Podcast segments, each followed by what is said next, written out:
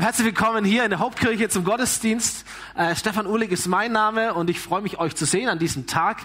Äh, ich, äh, vielleicht kurz zu Check, wie ist so das Adventsfeeling? Ist schon ein bisschen was da? Ja. ja? Wer war schon auf dem Weihnachtsmarkt? Oh, okay. Wer will noch auf dem Weihnachtsmarkt? Ich sage ja ganz ehrlich, ich weiß nicht, ob es am Älterwerden liegt bei mir oder vielleicht weil Corona das zwei Jahre lang hat brach liegen lassen. Aber ich habe bei mir entdeckt, ich, ich habe so eine neue Begeisterung für Weihnachtsmärkte. Ich war jetzt schon, war jetzt schon dreimal auf dem Weihnachtsmarkt. Wir werden wieder hingehen. Ähm, bei uns in der Stadt und waren mit Rudesbeck. Mega schön äh, diese Weihnachtsmärkte, ich mag irgendwie diese Stimmung, äh, der Duft in der Luft und der Geruch und so.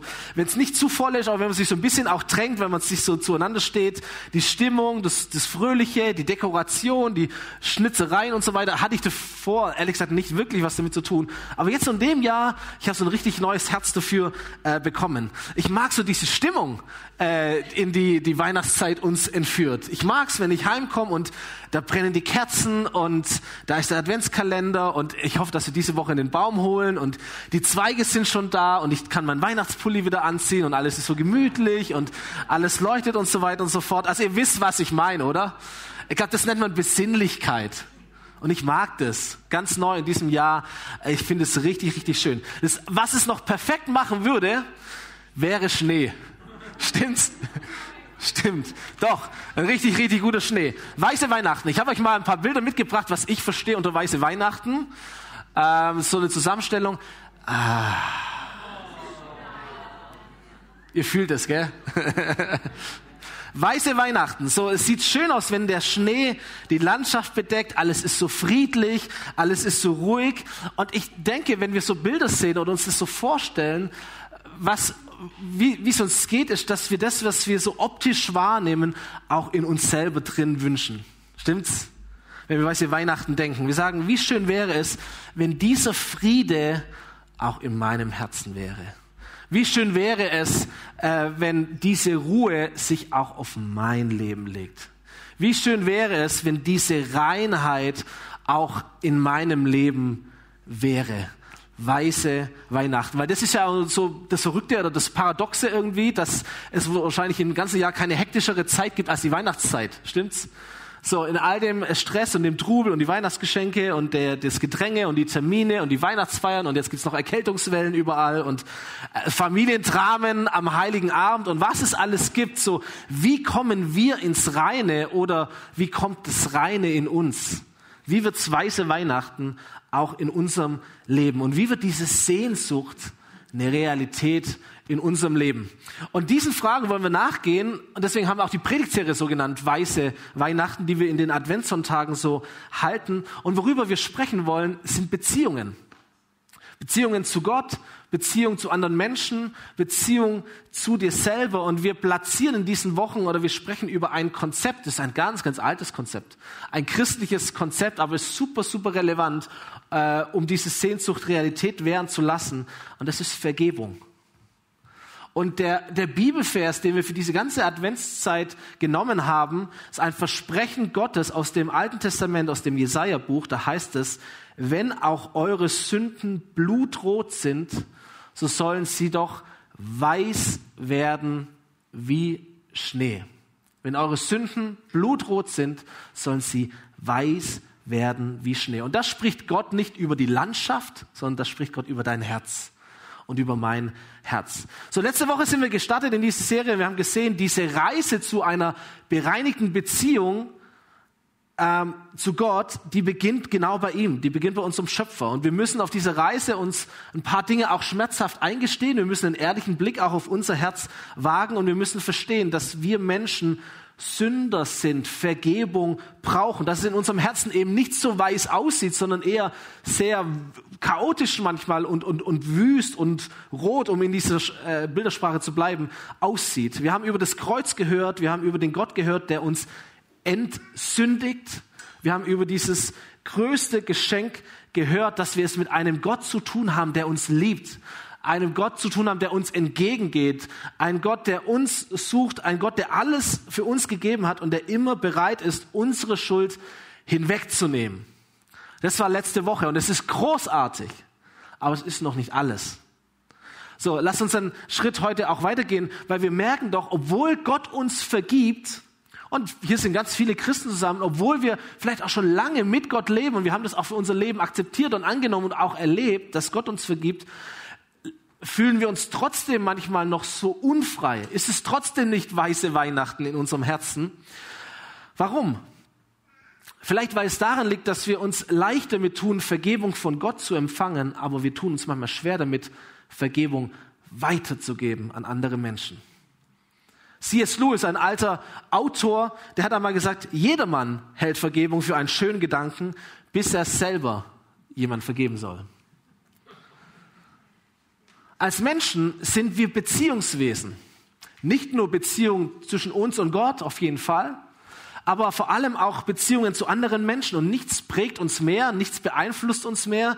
Es gibt keinen größeren Faktor vermutlich auf die Frage, ja, wie geht's dir? Fühlst du dich gut? Fühlst du dich schlecht? Fühlst du dich frei? Fühlst du dich unfrei? Letztendlich, was diesen Zustand prägt in uns, sind Beziehungen. Im Guten, aber vor allem auch im, im Schwierigen, mal raus, sondern im Negativen.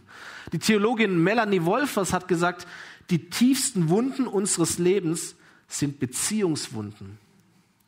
Beziehungswunden. Da geht es um Zwischenmenschliches. Diese Woche haben wir einen, einen, Film angeschaut, der gehört zu meinem absoluten Lieblingsfilm, wo ich Rotz und Wasser manchmal heul. Forrest Gump. Ja, kennt jemand Forrest Gump? Sehr gut. Sehr gut, sehr gut, sehr gut. Forrest Gump ist die Geschichte, ist eigentlich eine Biografie und ich liebe Biografien, wahrscheinlich liegt es daran, um einen, einen Jungen oder einen Mann, Forrest Gump, der könnte sagen, er hat so ein bisschen andere Weltsicht als alle anderen Menschen. Andere würden sagen, er ist naiv, gutgläubig, ein bisschen dumm. Aber er hat einfach eine andere Weltsicht und aufgrund dieser anderen Weltsicht oder dieser Gutmütigkeit oder Gutgläubigkeit, die er hat, erlebt er die, die größten historischen Abenteuer und ist immer an so historischen Momenten dran beteiligt.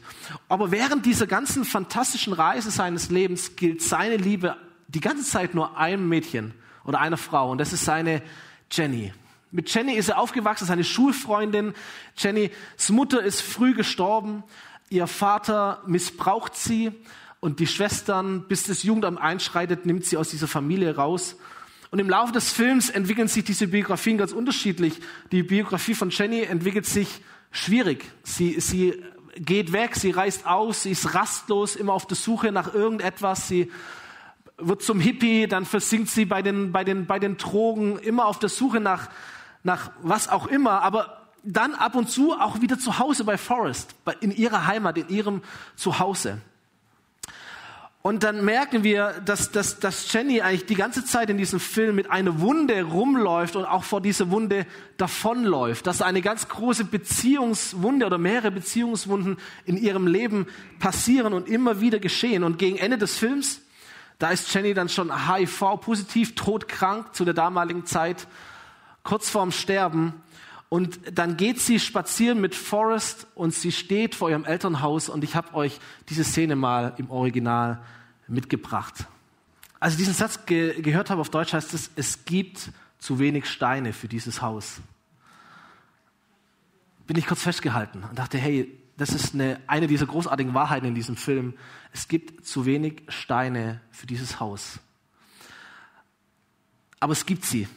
Es gibt Steine, die wir, die wir werfen können. Es gibt kleine, es gibt große Steine. Es gibt viele Steine und wir können sie werfen auf Elternhäuser. Wir können sie werfen auf andere Menschen. Wir können sie werfen auf Institutionen. Wir können sie werfen in den Spiegel. Es gibt Steine, die wir werfen können. Es gibt viele, viele Steine in unserem Leben. Richtige Brocken, die nicht wir uns eingebrockt haben, sondern die andere Menschen uns eingebrockt haben. Jenny ist ein Beispiel, das sehr, sehr krass ist, aber ich bin mir sicher, auch du kennst es in deinem Leben. Ich kenne es in meinem Leben, du kennst es vielleicht auch in deinem Leben, dass sich, dass da Steine da sind.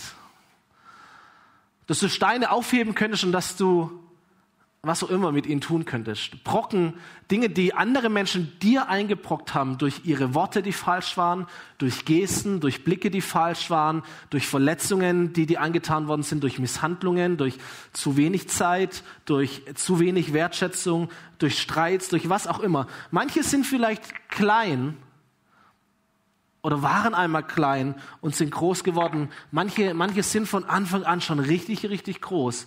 Aber das sind Brocken in deinem Leben. Weißt du, wir sprechen in diesen Wochen über Vergebung. Aber worum es eigentlich geht in deinem Leben, ist Freiheit.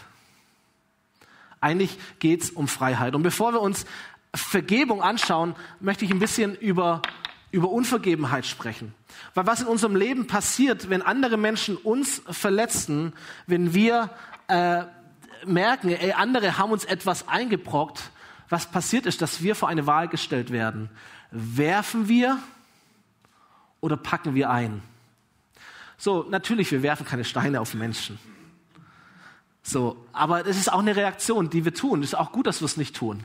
Heimzahlen, uns rächen, Böses mit Bösem vergelten, uns selber das Recht verschaffen, vielleicht unsere Wut einfach freien Lauf lassen, unsere negativen Emotionen freien Lauf lassen und wir schmeißen einfach weg. Weil wir das nicht tun, weil man das ja nicht tut, passiert etwas, das vielleicht manchmal schon schlimmer ist oder auf jeden Fall nicht besser. Wir packen sie ein. Wir nehmen unsere Tasche und wir nehmen diese Steine und wir packen sie in unser Leben. Vielleicht nur, um in Gedanken sie irgendwann einmal werfen zu können oder in Gedanken sie zu werfen. Aber was passiert ist, dass wir sie nicht, nicht loslassen, nicht werfen, sondern wir packen sie ein in unser Leben. All die großen Dinge, das ist zum Beispiel etwas sehr, sehr Großes passiert. Und wir packen sie ein in unsere Tasche, wir packen sie ein in unser Leben. Manche gucken richtig raus und merken dann, wie schwer unser Leben ist. Und da gibt es Menschen und wir tragen diese Dinge, diese Verletzungen mit uns. Wir sind im buchstäblichen Sinn nachtragend. Wir tragen nach all das, was Menschen uns angetan haben. Wir sind nachtragend. Wir sind nicht nur nachtragend, wir sind sogar leidtragend. Die Leidtragenden in, in diesem Fall sind nicht die anderen Menschen, sondern der Leidtragende bist du, bin ich. Ich trage das Leid. Ich, ich trage die Last, ich trage die Steine, ich trage die Verletzungen und weil sie bei mir sind, sind sie immer in meiner Nähe, kommen die Emotionen immer wieder hoch, die Momente sind immer wieder da, die Menschen sind immer wieder da, weil sie Teil meines Lebens geworden sind. So, wir sprechen nicht über Vergebung an sich, wir sprechen über Freiheit. Wir sprechen davon, Dinge loszuwerden, die dein Leben schwer machen. Das gilt übrigens für dich, ob du Christ bist oder ob du nicht Christ bist oder äh, an was auch immer du glaubst. Da kann Gott dir schon ganz, ganz lang vergeben haben. Aber trotzdem ist dein Leben so schwer, so unfrei. Erlebst du keine Freiheit, weil die Dinge in deinem Leben sind Verletzungen, die du eingepackt hast in deinem Leben und du merkst irgendwann, hey, warum habe ich eigentlich so eine Schieflage im Leben? Warum tut es mir ständig weh? Warum fühle ich mich so unfrei? Ich bin doch gläubig an Gott. Aber da ist eine Tasche, da ist ein Leben voll mit Dingen, die andere Menschen dir angetan haben und die du nicht losbekommst. Und ich denke, wir wissen, was es heißt, jemanden zu vergeben, so wie es kleine Kinder auch wissen, dass man Entschuldigung sagt, wenn wir was Falsches getan haben. Aber ganz ehrlich, unsere drei Kinder, ganz oft denke ich mir, ihr sagt halt Entschuldigung, weil ihr wisst, das gehört sich halt so, Mama und Papa wollen das und dann ist wieder gut oder ich krieg dann irgendetwas.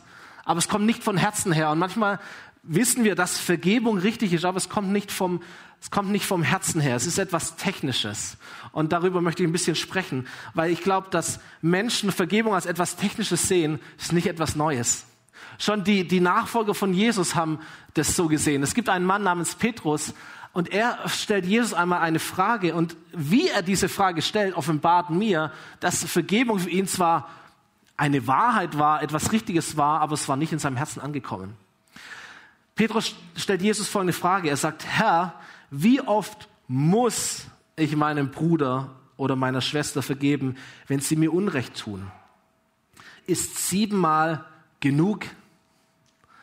Merkt ihr, wie er es technisch fragt? Sagt, oh, wie viel muss ich? Wann ist denn genug? Und Jesus antwortet mit einem jüdischen Sprichwort. Er sagt, nein, nicht nur siebenmal, sondern 70 mal siebenmal.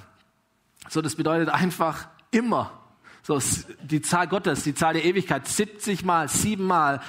Vergebung sollte dein Lebensstil sein. Du solltest jedes Unrecht, das dir angetan wird, jeder Person vergeben können. Und ich kann mir vorstellen, zu diesen öffnenden Mündern der damaligen Zeit, die sich jetzt da äh, darstellen, oder zu den runzelnden Stirnen, erzählt Jesus eine Geschichte. Und zwar die Geschichte eines Königs, der mit seinen Dienern, seinen Verwaltern abrechnet. Und da gibt es einen Kerl, äh, als er mit ihm abrechnet, stellt er fest, auf die heutige Zeit übertragen, er schuldet ihm einen Milliardenbetrag. Einen Milliardenbetrag, unermesslich groß. So manchmal, wenn Jesus Geschichten erzählt, dann ist das so, er übertreibt maßlos, um eine Botschaft zu setzen. Und dieser König findet einen Diener vor sich, der ihm einen Milliardenbetrag schuldet und die reden dann miteinander. Und weil der König Erbarmen zeigt, Mitleid empfindet, erlässt er diesen Mann die kompletten Schulden. Ziemlich verrückt. Aber was ebenso verrückt ist, ist, was dann passiert in der Geschichte von Jesus, dass nämlich dieser Mann, der Milliarden jetzt Schulden weniger hat oder dem seine ganze Schuld erlöschen wurde, rausgeht aus dieser Szene, trifft einen Kollegen, der wiederum ihm etwas schuldet. Wiederum übertragen auf heute können wir sagen, es sind vielleicht so ein paar tausend Euro. Und er nimmt den Kerl und er packt ihn und er schüttelt ihn und er klagt ihn an, er lässt ihn ins Gefängnis werfen, weil ihm das Geld schuldet. Und als diese diese Situation dann wiederum den König gespiegelt wird, lässt er ihn rufen, den ersten Kerl, und sagt, hey, was ist los mit dir? Jesus schließt so die Geschichte ab. Da ließ der König den Verwalter zu sich kommen und sagte, was bist du doch für ein boshafter Mensch?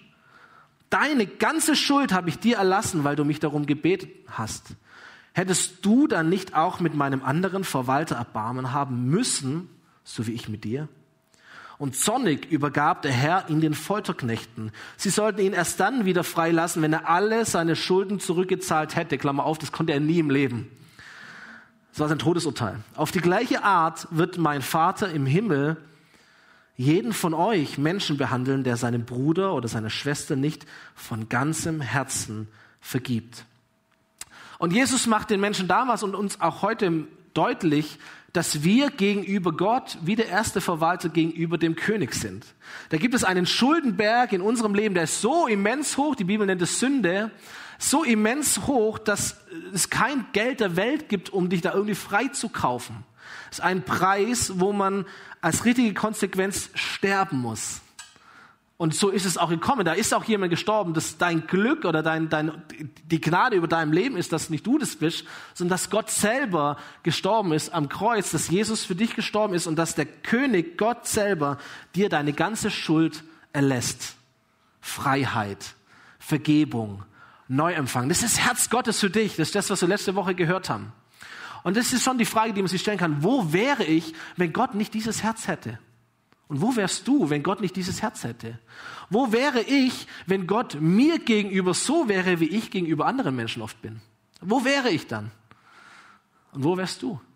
Wo wäre ich, wenn, wenn Gott nicht von ganzem Herzen mich liebt? Wo wäre ich, wenn Gott meine Fehler mitzählen würde und sagen, ja, sieben haben wir jetzt schon lang. Irgendwann ist auch mal gut. Wo, wo wäre ich, wenn Gott so denken würde? Wo wärest du, wenn Gott so handeln würde? Wo, wo wären wir, wenn Gott nicht grenzenlos vergebungsbereit wäre? Wo wären wir, wenn Jesus nicht mit seinem Leben bezahlt hätte für uns? So, ich bin kein schlechter Mensch. Du bist auch kein schlechter Mensch. Aber die Wahrheit ist, ich bin Gott gegenüber schuldiger gewesen, als je ein Mensch mir gegenüber schuldig werden kann. Deswegen macht Jesus diese Unterschiede so deutlich. Milliarden und ein paar tausend.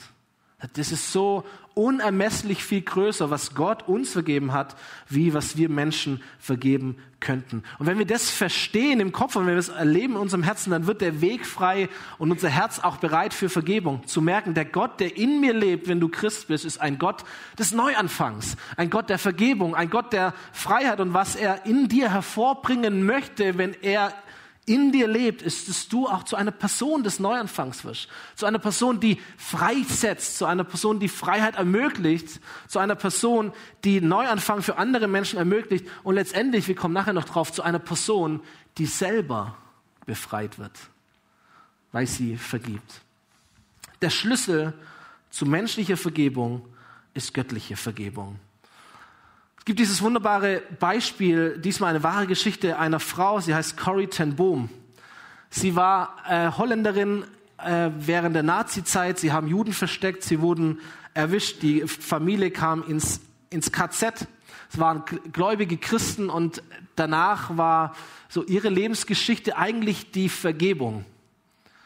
Und so sind sie, hat, hat sie geprägt von Menschen, bis sie selber ganz stark herausgefordert wurde, zu vergeben. Und diese Geschichte lese ich euch mal aus ihrem Tagebuch vor. München 1947. O-Ton von ihr. Ernste Geschichte starren mir entgegen. Ich habe gerade in einer Kirche gepredigt und über meine Zeit im Konzentrationslager gesprochen und jetzt ist es vorbei. Die Menschen verlassen wortlos den Raum. Ein Mann kommt mir entgegen. Er arbeitet sich gegen die Menge zu mir nach vorne. Und in diesem Moment sehe ich den Mantel, den braunen Filzhut, dann die blaue Uniform und ein Barett mit Totenschädel und gekreuzten Knochen. Ich sehe den großen Raum, in dem wir uns ausziehen mussten, die Schuhe und die Kleider am Boden. Wir mussten nackt an ihm vorbeigehen. Ich erinnere mich an die Scham. Ich erinnere mich an meine ausgemerkelte Schwester, deren Rippen deutlich unter der pergamentartigen Haut hervortraten. Wir waren ins KZ gekommen, weil wir Juden in unserem Haus versteckt hatten. Meine Schwester überlebte das KZ nicht. Ich erinnere mich an diesen Mann und an seine Jagdpeitsche, die in seinem Gürtel steckte. Jetzt stand ich ihm gegenüber und mein Blut geschien zu gefrieren. Er sagte, sie sprachen von Ravensbrück. Ich war Wächter dort. Und er fuhr fort, ich bin Christ geworden. Und er steckte mir seine Hand entgegen und fragte, werden Sie mir vergeben? Sekunden stand ich wie gelähmt vor diesem Mann, doch es kam mir vor, als wären es Stunden. Ich kämpfte in meinem Innern. Meine Schwester war schließlich in Ravensbrück elend und langsam gestorben. Doch dann erinnerte mich an eine Bibelstelle, wenn ihr den Menschen ihre Sünden nicht vergebt, dann wird der himmlische Vater im Himmel euch auch nicht vergeben. Nach dem Krieg hatte ich ein Heim für Nazi-Opfer eröffnet und ich erlebte dort, dass die, die vergeben konnten, innerlich frei wurden, egal welche körperlichen Schäden sie hatten. Die, die an ihrer Bitterkeit festhielten, blieben jedoch Invaliden. So stand ich immer noch vor diesem Mann. Kälte umklammerte mein Herz. Doch Vergebung ist kein Gefühl, sondern in erster Linie ein Akt des Willens. So betete ich und hob die Hand. Ich bittete darum, dass Gott mir das Gefühl der Vergebung schenken möge. Und mit einer mechanischen Bewegung legte ich meine Hand in die Hand, die sich mir entgegenstreckte. Und dann geschah etwas Unglaubliches. Ein warmer Strom entsprang in meiner Schulter, er lief meinen Arm entlang und sprang über in unsere beiden Hände. Mein ganzes Sein wurde von dieser heilenden Wärme durchflutet. Ich hatte plötzlich Tränen in den Augen und konnte sagen, ich vergebe dir. Ich vergebe dir von ganzem Herzen. Ich weiß, dass das eine ganz harte Geschichte ist und ein Schicksal ist, dass wir zum Glück uns damit nicht identifizieren müssen. Ich habe es deswegen gebracht, damit wir erleben, was Vergebung heißt und was Vergeben oder wie weit Vergebung auch gehen kann. Weil ich mir die Frage gestellt habe, wenn sogar Vergebung für einen Mörder möglich ist, wer bin dann ich, dass ich Worte und Blicke von anderen Menschen nicht vergeben kann, die so oft, so lange in unserem Inneren sich festsetzen. Wenn Gott sogar mir vergibt, wer bin ich, um anderen nicht vergeben zu können? Wie kann ich die Schuld von anderen Menschen behalten, wenn Gott doch meine Schuld weggenommen hat? Und ich möchte dir sagen, dass Vergebung nicht heißt, etwas zu vergessen. Es geht nicht darum, dass äh, es da einen Automatismus gibt, dass das, was dir angetan wurde, einfach nicht mehr da ist. Nein, du, du musst es nicht vergessen. Das ist nicht Vergebung. Vergebung heißt auch nicht, etwas gut zu heißen. Das heißt nicht, dass Fehler, die Fehler waren, dann irgendwie halt keine Fehler mehr sind und es dann doch nicht so ganz schlimm war. Und Vergebung heißt auch nicht automatisch Versöhnung. Das kann es werden, aber das muss es nicht automatisch. Das hängt da von Person und Zeit und so weiter ab. Du musst auch nicht mit allen befreundet sein und everybody's darling sein. Aber du solltest auch nicht everybody's Fehler mit dir herumschleppen. Um deiner selbst willen. Um deiner Freiheit willen. Das ist nicht das Leben, das Gott für dich hat. Gottes Wille für dich ist Leben, ist Freiheit, ist Frieden. weiße Weihnachten in deinem Herzen. Das ist nicht dieses Leben. Deswegen ist Vergebung, heute Bohm hat schon anges angesprochen, Vergebung ist eine Entscheidung. Vergebung ist, ist, ist nicht etwas, das wir oft fühlen, sondern eine Entscheidung, der dann im besten Fall ein, ein Gefühl folgt. Vergebung ist die Entscheidung, die Steine abzulegen, die Fehler einer anderen Person nicht nachzutragen, Gottes Urteil zu überlassen und die eigene Anklage, die Steine loszulassen. Habe einen Artikel gelesen in der, in der Zeit, da war ein Journalist in Südafrika unterwegs und ein Südafrikaner fragt ihn, wissen Sie, wie wir die Affen fangen bei uns? Und er sagt, keine Ahnung. Er sagt, wir, wir graben Löcher in die Erde und legen Erdnüsse rein, weil Affen lieben Erdnüsse. Und dann krabbeln die da rum, so Löcher wie hier, und sie gehen mit ihrer Hand hinein, greifen die Erdnuss, machen eine Faust und kriegen die Hand nicht mehr raus. Weil die Hand in der Faust dicker ist, wie wenn du sie hineinsteckst. Und dann fangen wir die Affen, weil sie gefangen sind. Und er sagt, die Affen sind dumm. Die Affen sind dumm. Er müsste nur loslassen und wäre wieder frei. Vielleicht stammen wir doch vom Affen ab. Vergebung ist genau das, loszulassen, um frei zu werden.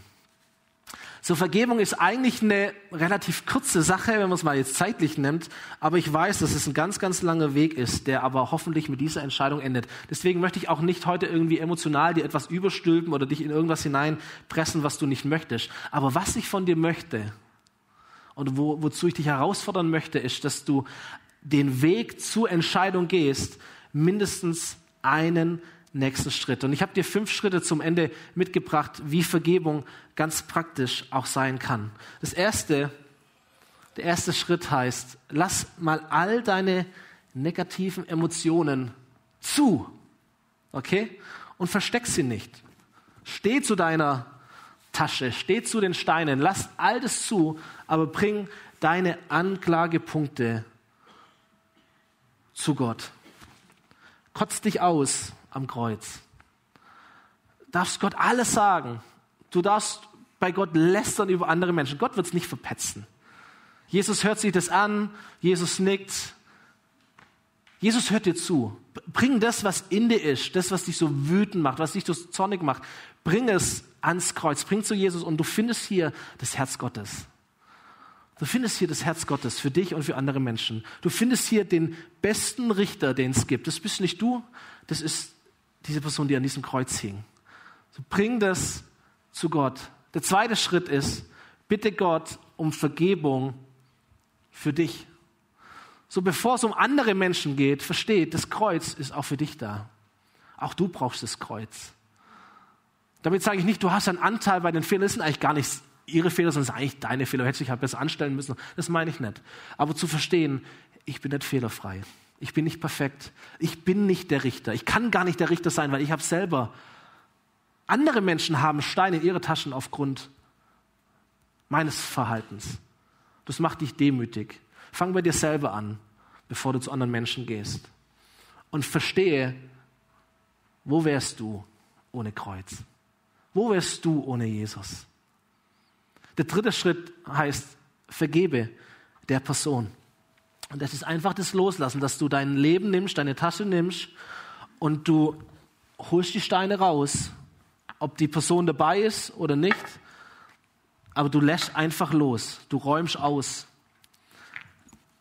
sprichst es vielleicht aus, sagst es Gott, sagt, hey, das ist nicht, ich möchte vergeben. Ich möchte das, was du mir getan hast, das möchte ich weitergeben. Vergebung, die in mir ist, die soll die möchte ich nicht begrenzen nur bei mir, sondern ich möchte es weitergeben auch an andere Menschen. Es geht nicht um Vergessen, es geht nicht um Versöhnen, es geht nicht um Gutheißen, sondern es geht darum, die, die Tasche zu lernen. Es geht darum, wieder einen geraden Gang gehen zu können. Es geht darum, Platz im Leben zu haben. Und jetzt könnte man weitergehen und ich könnte da jetzt Liebe hineinpacken, ich könnte da Freude hineinpacken, ich könnte da Lebensqualität hineinpacken, ich könnte da neue Beziehungen hineinpacken. Aber alles geht nur dann, wenn die Tasche leer wird und wenn die Steine ans Kreuz kommen. Vierter Schritt, danke Gott für die Person. Du musst nicht der Freund von allen sein, aber du kannst dir Gedanken machen, Gott, wie siehst du denn diese Person? Gibt es da etwas Gutes? Und es gibt in jeder Person irgendetwas Gutes.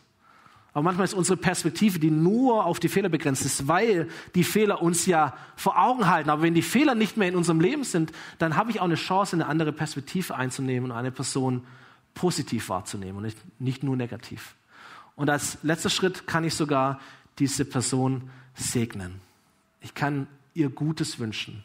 Ich kann für sie beten und sagen, hey, ich bin Diese Freundschaft ist vielleicht auch kaputt und sie bleibt vielleicht auch auseinander, aber trotzdem ist es bereinigt, trotzdem ist es geklärt.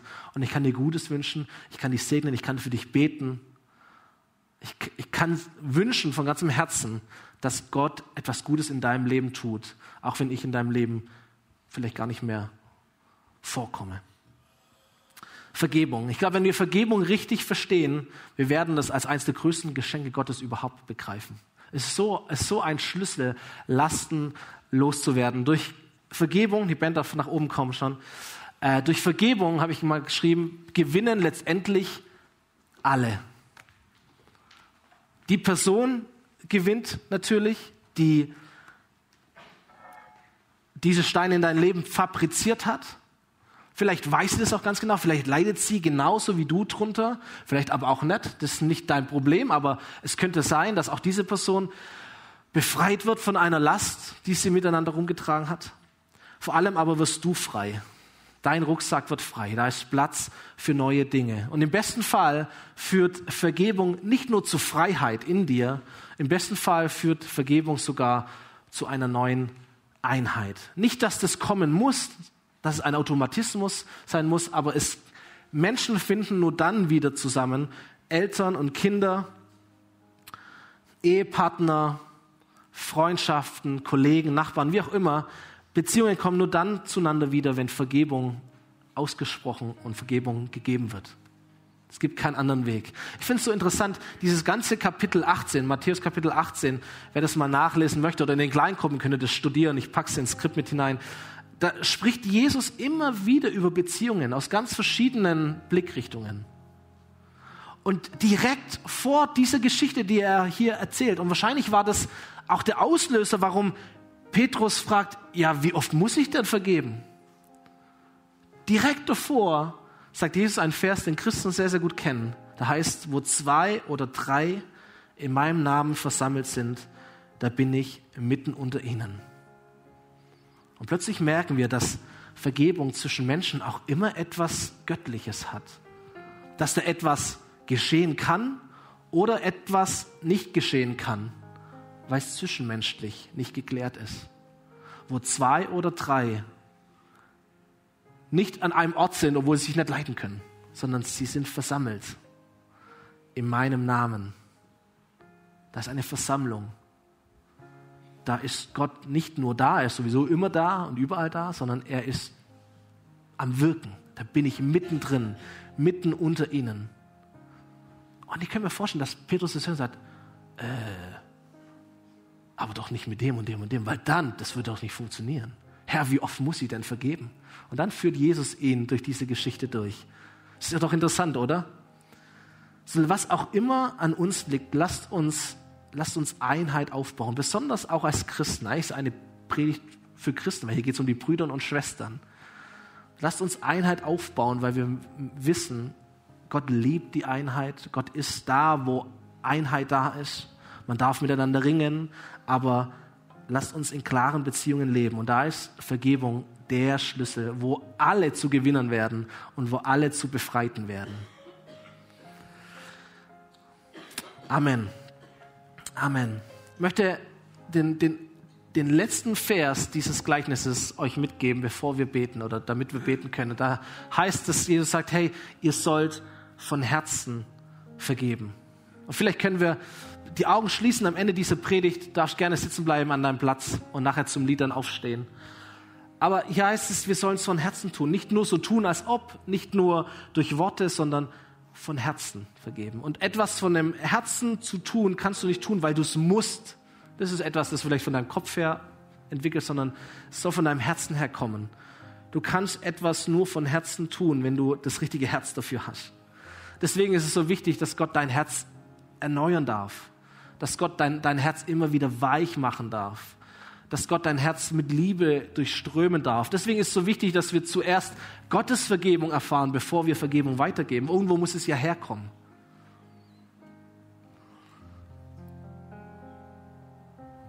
Und deswegen möchte ich beten mit uns, dass Gott neu in unser Herz hineinkommt, dass unser Herz Gott gehört Ich möchte dafür beten, dass Gott unser Herz weich macht, weil es vielleicht für dich dran ist, dich zu entschuldigen. Dazu brauchen wir auch ein weiches Herz. Oder weil es für dich dran ist, vielleicht jemand anderen zu vergeben. Da braucht es auch ein weiches Herz.